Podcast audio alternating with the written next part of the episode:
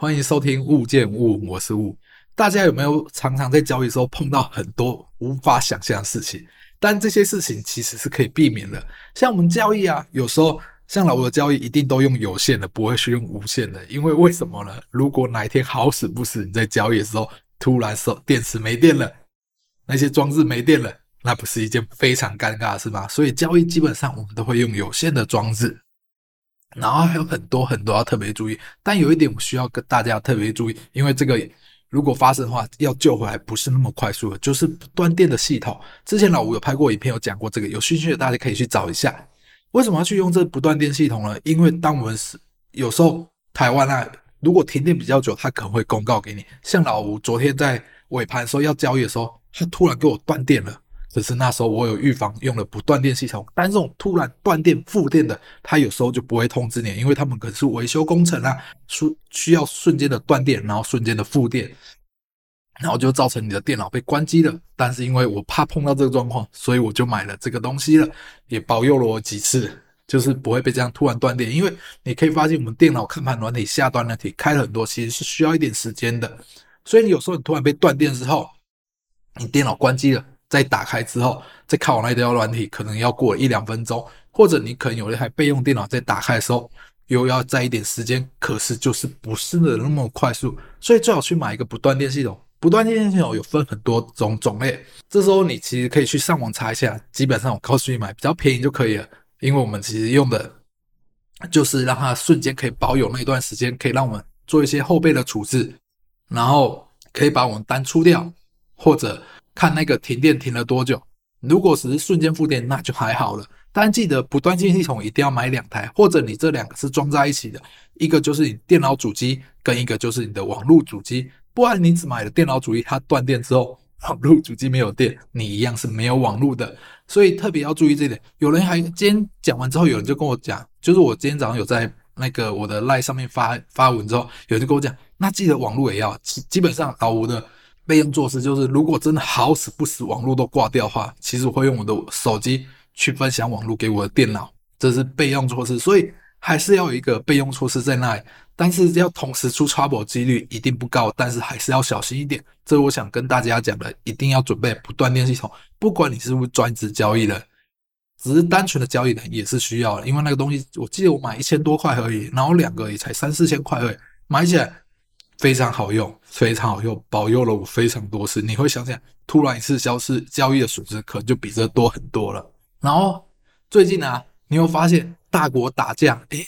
美国、俄罗斯、其他的国家在攻击俄罗斯之后，后来死的是哪一些国家？你会发现这里面出现一个很奇怪的现象：被围攻的国家活着非常好，要打人的国家带头的那个也活得非常好，可是死掉的是哪一些国家？你会发现一件很好玩的事，现在有那个斯里兰卡，我没记错，斯里兰卡吧，有一个国家已经破产，宣布破产。为什么会造成原因呢？因为战争之后会造成通膨，造成通膨主要原因就是我们进口东西越来越贵了，石油贵，原物料贵，什么都贵之后造成通膨。可是这时候美国又强力的升息，强力升息为什么会跟这有非常大的关系？因为最主要我买的东西很多都是以美元计价，如果是进口。大于出口国家你就完蛋了，因为进口大于出口代表我们要花很多美元一直买东西，可是买进来的东西造成通膨，通膨之后我们国家的货币可能又不值钱了，因为利差扩大，美元变得比较强势的货币，我们国家的货币贬值了，所以变成我进口多了，我要花了更多美元去买它，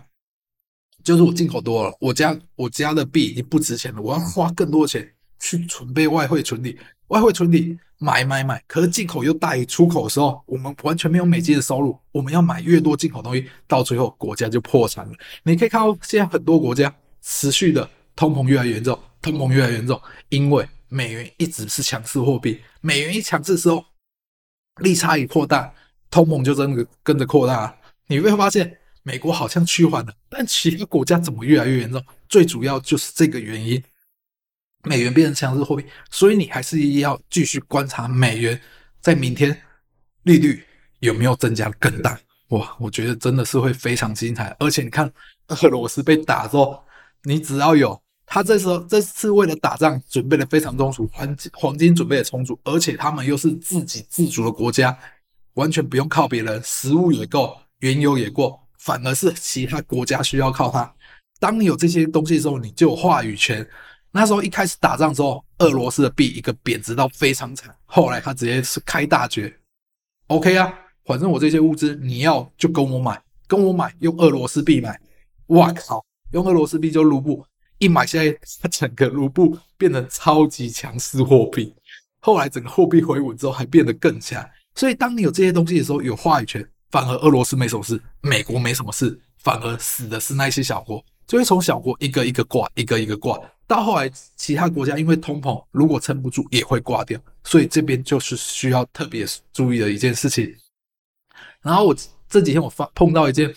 蛮特别的事情，我很想跟大家特别聊，就是你的心里早就有答案了。有时候你会发现很多人在问你事情，然后他会重复问同一件事情，你之前已经回答过，在各个地方不同的地方回答过他，有他还是会问你一样问题。最主要原因，他心里面早就有答案了。这是什么事情呢？像譬如说，我们凹单啊，或者错了不停损这件事情，就是我们心里早就有答案了。我们知道这件事做了一定会错，我们不应该凹单，凹单只会赔更多钱。但是因为我们还想去尝试这件事情，就算有人跟我讲说你不要凹单，你不要凹单，但是我们还是会凹，因为我们。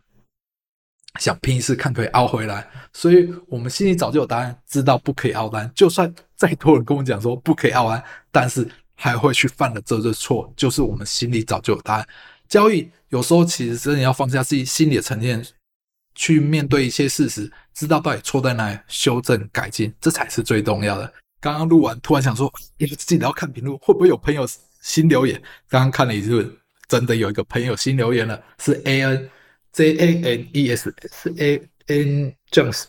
对不起，老吴英文真的不好。他给我五星支持啦，在这边的平台真的比 YouTube 方便，让我开车的时候可以收听，很棒。谢谢这位朋友留言。其实我当初也是因为这样子，因为我后来发现我在开车的时候可以看一些听，开一些 Podcast 来听，我觉得诶，真的蛮方便的。因为有时候开车真的会比较无聊，然后我就觉得可以听一些东西，搜寻一些资讯，我觉得很棒。这也是我当初会想要录 Podcast 的原因。真的很真谢谢这边朋友留言。但是有一些朋友很希望我再回去录 YouTube，其实我还是会用的。但是我会这么讲呢，如果真的需要实体操作画面的时候，我才会比较偏向去录 YouTube，因为那时候还要剪接画面，有的没有，其实比较困难的。而且对于我现在时间比较难抽出来，因为拍影片需要一些前置的动作，还有后置的用起来，对我来讲，如果想将分享一些知识，分享一些最近的重大新闻啊、国际观念，对我来说。